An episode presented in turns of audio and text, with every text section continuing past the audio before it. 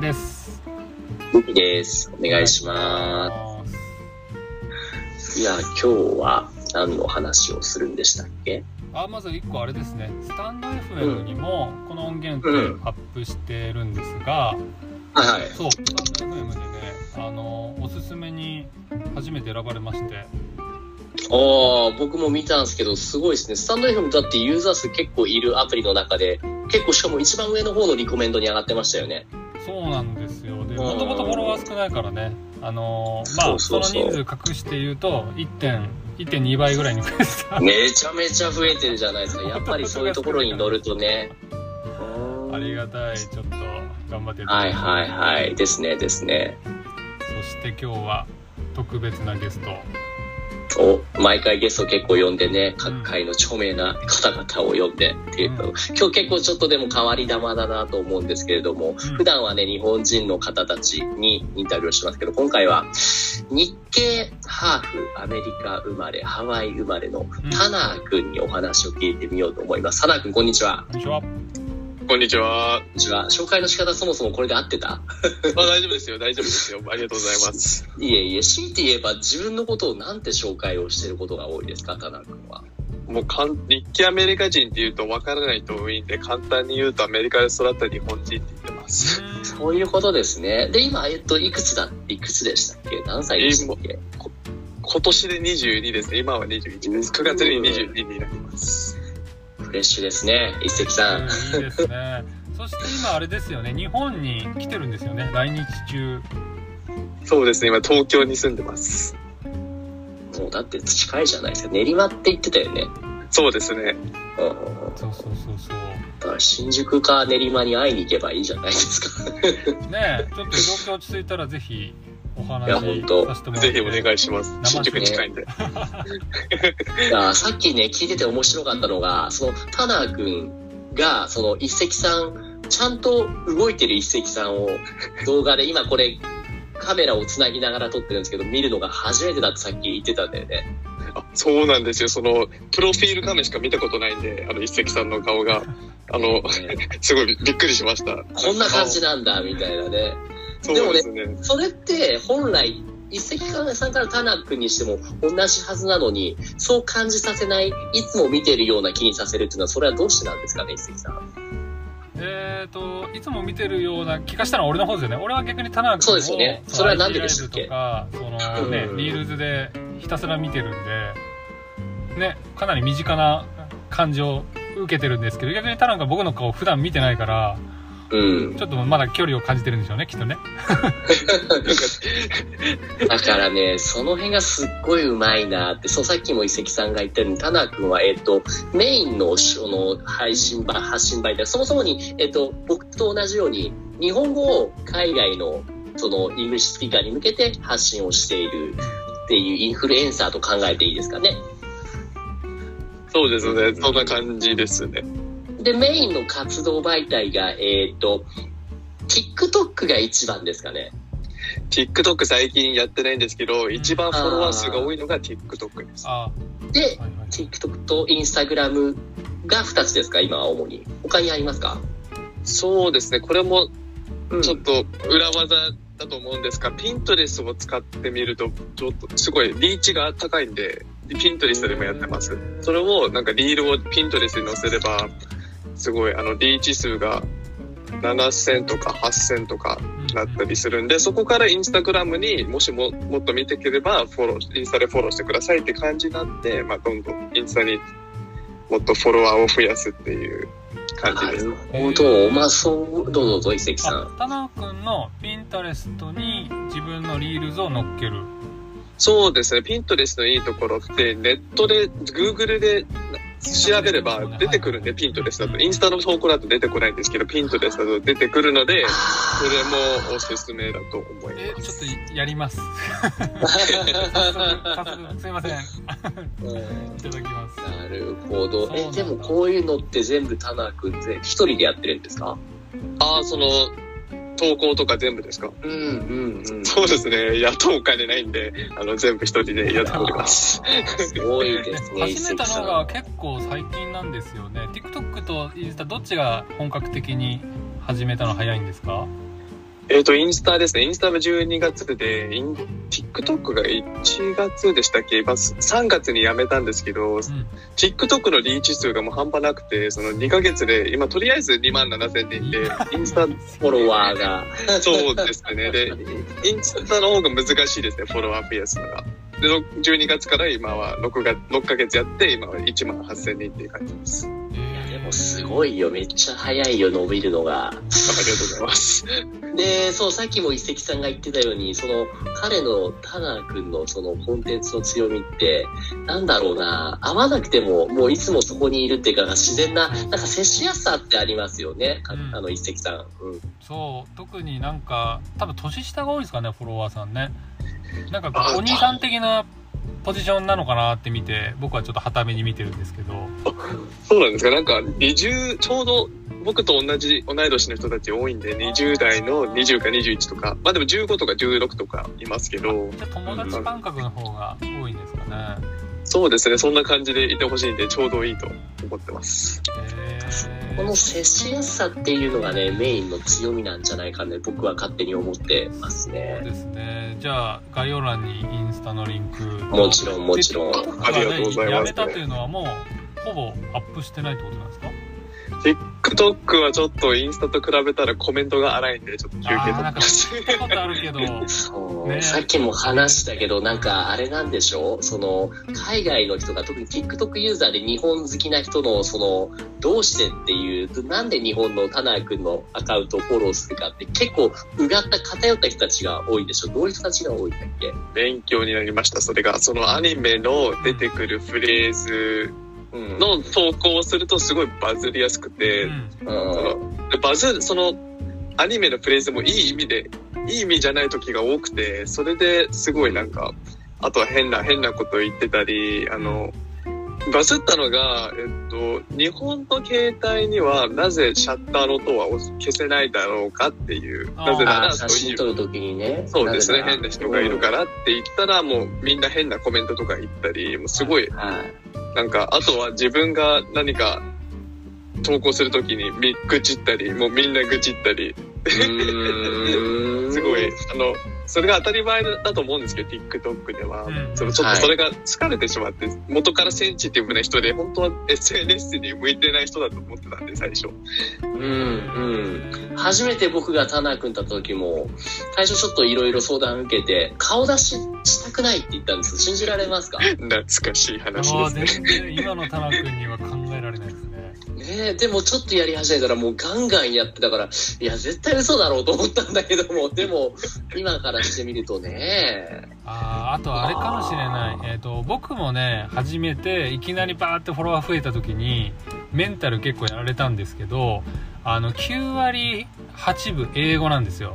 で僕ね英語が苦手だからね多分ストレートに入ってこなかったのかもしれない わかんなかった。いやもち何言われてろんあるかの訳せばわかるんだけどその悪口とか言われても、なんかそんなにこう一回翻訳してるからガードがあるんだけどタナ君は英語何でも分かっちゃうからドストレートに入ってきたのっていうのはあるかもしれないですね。確かにそうですね。もうそちゃんと分かってしまうっていうのが、まあ、それも悪いこともあって。いや俺も勉強しろって話なんですけど。そっかそっか。じゃあもう完全にそっちはもうえっ、とペンペンディングというかこっちとアップし TikTok。ないっうんていう感じあ、少々お待ちください。先進めてくださあはいはいそう7なんだ月にう、んあの、まあもう一回やろうかなって、せっかくここまで来れたんで、そこでやめるのももったいないかなって思ったんで、ちょっとそこは頑張って、ちょっと愚痴をあんま気にせずに進んでいきたいと思ってます。えーもしくはあのーなんだろう僕たち今 Discord やってるじゃないですかゆきさんと僕とかであ、そうですね。で Tanner 君が一人でやるのがめなんか精神的にってことであればなんかそっちをうまく使ってもらってもいいかなっていうのはちょっと思いましたねああ、なるほどです、なるほどです。それもいいかとそう複数でやってれば何かあった時にその相談したり愚痴れる仲間ができるじゃないですかああ、確かに確かにそうですね。ねなのでぜひあの別にアカウント奪うとかそういうつもりは全くないんですけどもしせっかくだったら僕たち全く TikTok ダメなんでい。トマーさんに全然わかんないから。ねなんかお互いにウィンウィンな関係できたらいいですよね あ、いいですね、いいですね。ね本当にね、それをやっていきたい。で、逆に僕らの方から提供できる情報とか、聞きたいこととか、田中は何かないですか？そうですね、その Discord サーバーすごいあの、1000人ぐらい行ってるじゃないですか。うんうんうんあの、あとお、かげさまで。すごいあの、この後、どういうよ、なんか予定があるのかっていうのがすごい、まあ、スパイしに来たわけではないですけど、ちょっとすごい気になってしまって。これどうですか？ちょっと一石さんちょっと、言語化うまくできるのは一石さんの方がうまいと思うんで。嘘えっとねまずコンセプトはやっぱりその日本語を使ってこうなんていうかねみんなとこう世界をつなげようみたいな感じでやってはいるんですよはい。だからなんかお金儲けっていうよりは今のところはこう治安のいい優しいコミュニティを作りたいなっていうのがあってで先日始めたのがあの先輩っていうロールをつけて要はこの先輩後輩でも優しい先輩だけをちゃんと選んでそのコミュニティを良くするってなるんですけどとはいえちょっと僕もゆきさんもプラス今新しく加入したあかりさんもやっぱ時間が全然ないんですよ。ですよね。それがすごい気になって、皆さん仕事をしているのによくなんか、だからせめてちょっとその仕事を少し削ってでもできるようになんかマネタイズする方法ないかなって今ちょうど今議論してるところですねああ、なるほどです。で今戦略としてまああの別に隠す必要ないと思うんで言うとそのちゃんとみんながなんていうかね困らずに、えー、と運用できる状態を整えたらさらにユーザー数伸ばしたいなと思ってるんですよなるほど一応。目標がね7000 7000人あのおオフィシャルの。検索で引っかかるのが7000からなんですよね。そうですね。7000以下だとそもそも検索ができないんだよね。そうそうそうそう。で、公式も一応信頼するのは、まあ、最低7000以上っていうベースがあるんで、そうですね。だからそこの両輪ですね。メンバーを増やしながら、ちゃんとこう、あの、少し運用できるようなマネタイズも図りたいなと思ってます。で、今、で、情報を有料にするのかどうかっていうところを話すと、寄付を募るみたいな話を今考えてますよね。そうですね。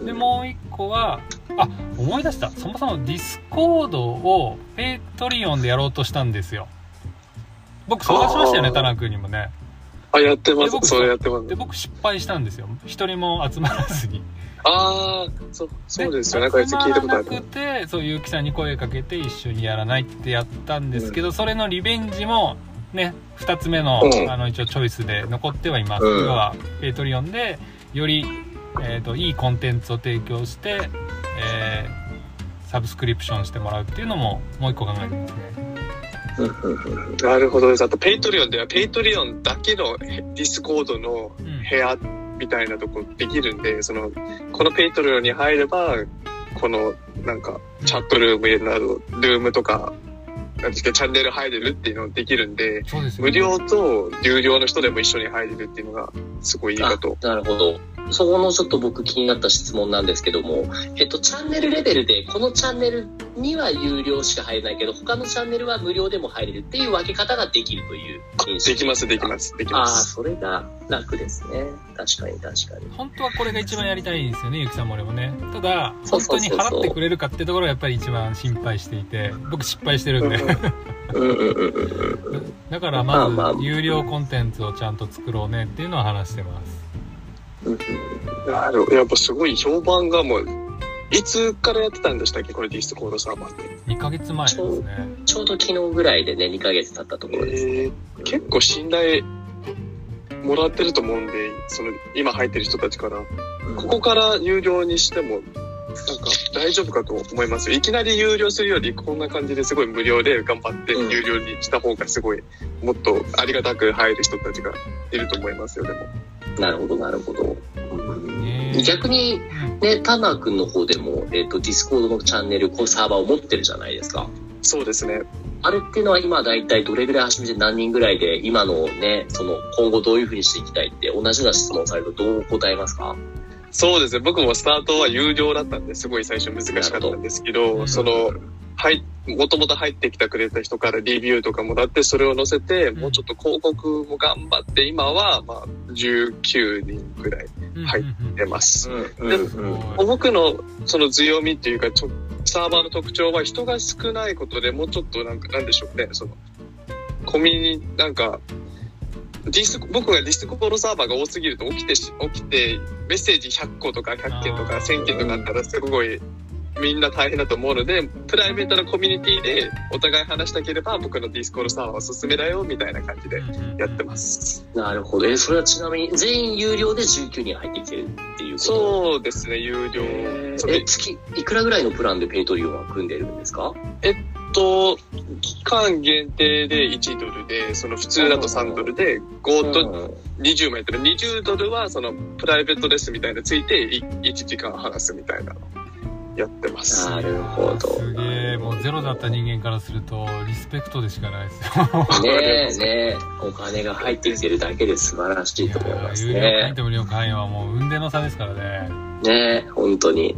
だから学ぶ側としても、ただで学ぶ人とお金払って学ぼうとする人のモチベーションの違いってすごいあると思うんですけど、どう思います？田中君も。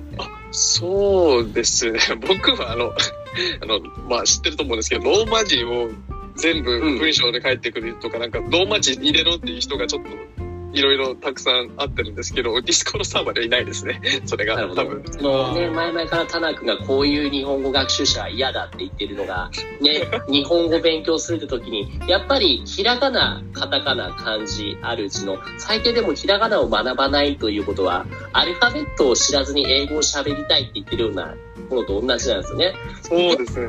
そういう人が非常に多くて、そういう人からの相談を受けたりとかってことが多くて、もうそれにうんざりしていたという 相談を前に受けてて。そうですね。ぽ100人ぐらい減りました。200人ぐらい。説明しただけで。ちゃんと説明しただけ。うん。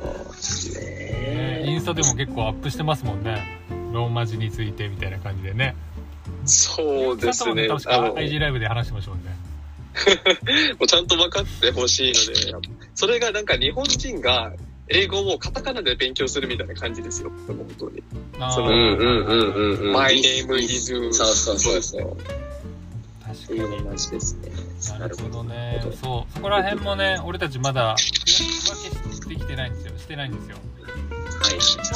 僕もフォロワー 2, 2パターンいてもうただいつか日本に旅行行きたいっていう人と日本語勉強したいっていう人がいて今まあ両方やってるんですけど多分スクール作るんだったら完全にそっち側ですよね。ローマ字使わない側行った方がいいんだろうなってやってるんで。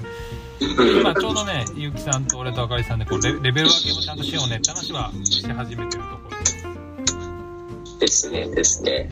うんうんうん。うんっていうところで、他に田中のから何か聞きたいこととかってありますか？うちが大丈夫ですか？逆にうん、大丈夫ですよ。OK です。あの、SNS で最近なんか苦労してることありますかっていうのがすごい気になって。もうねくく苦労しかないですね。例えば、今僕あのインスタグラムであのフォロワー1万人突破、ね、ようやくその田中に追いつく形したじゃないですか。そこから今伸びなくてね。そうなんですよ。なんかね、最近結構僕のこのコミュニティじゃないインスタの中で結構方向性を前と変えてきたっていうのかな。今までと比べて少しやってることを変えてきたからのかもしれないけども、伸びが悪くなったりちょっと離脱も起きていて。そうそうそう。これをどうしていこうかなと思って。前でもタナ君もあれですよね。1万8000ぐらい、1万6000がなかなか今伸びないって言ってる時期がありましたよね。そうですね。今最近、あの、アニメのああの動画 のおかげで伸びてます。だからい、いろいろやってみないとなんかわからないっていううんことですね。なんか、まあこれ、なるほど。で言うと僕が思ったそう今ピンときた難しいのは自分がやりたいことと世間から求められていることをマッチさせるところそれがすごい難しいなと。いや、本当ですよ。そう自分がやりたいことが相手が見たいことって限らないんで、うんその本当に自分がやりたいことではなくても、その相手から、相手がみんな100人がこれやってほしいって言ったらもうやんなきゃいけないっていうのがあるんで、ね逆に一石さんのはどうですか ?SNS で今これを苦労していること。あ俺多分前の放送でも言ったんですけど普通のフィード投稿が全然伸びなくての伸びないっていうのが単純にリーチはあるんだけどいいねが少ないじゃなくてそもそもリーチが少ないんですよ。でいろいろ AB テストやってるうちにリールの3分の1になってることに気づいてちょうど昨日から、えー、ともうリール縛りにしました全全投稿。全投稿リール、あ、もうリールだけで。もうリールだけにしてであのリポストで、えー、と写真家さんの写真を載せるっていうのもやってたんですけどあれも全く伸びなくなっちゃったんであれもリール化しましたうそっか、そうで一もう応写、真家さんに、ね、だからメッセージしまくってるんですよ今。すいませんこれを僕の方で動画用に加工していいですか？つって。なるほど、なるほど、リポスト自体やらないけど、リールにするってことですね。そうだから今までだと。と例えば東京タワーの綺麗な写真があったらドーンってやるだけだったんですけどその上に地図乗っけて日本の東京のおすすめスポットで東京タワー写真載せるっていうのをやってなるほどな。ってしないと全然伸びないあ、じゃあリールでやれば、でも逆に複数の写真リポストで写せますよね、その人の。あ、一枚じゃなくて。そうそうそうスライドショーみたいな。そうそうそうそうそうそう、カルーセルで。作るの超大変なんで確かにね。労力とのあれでバランスですよねなるほど。あでも面白いですね、彼それは。女に来たいのは IG ライブがすごい回すの上手じゃないですかあ、そうですか？ねなんか心がけてることとかコツとかもしあれば教えてもらいたいですねわかりました。ぜひぜひ。あ今じゃなくてもいいですけど あね、もう時間も結構だから、じゃあそれ第2弾とかこっち近いうちにそれ聞きたいあですね。ぜひぜひあ、よろしくお願いします。顔出し講座本当に嫌ですよ、顔出し。本当に。いや、いろんな楽しいお話、ゆうき直しありがとうございます。というわけでね、この番組では皆さんからの質問やお悩みを募集しています。概要欄またツイッターに記載の問い合わせフォームへご投稿お願いします。Twitter はオジフルラボ OJIFLULAB までお願いしますというわけで、田中君、本日は、まあ、ありがとうございました。また次回よろしくお願いします。よろしく、こちらこそよろしくお願いします。ありがとうございます。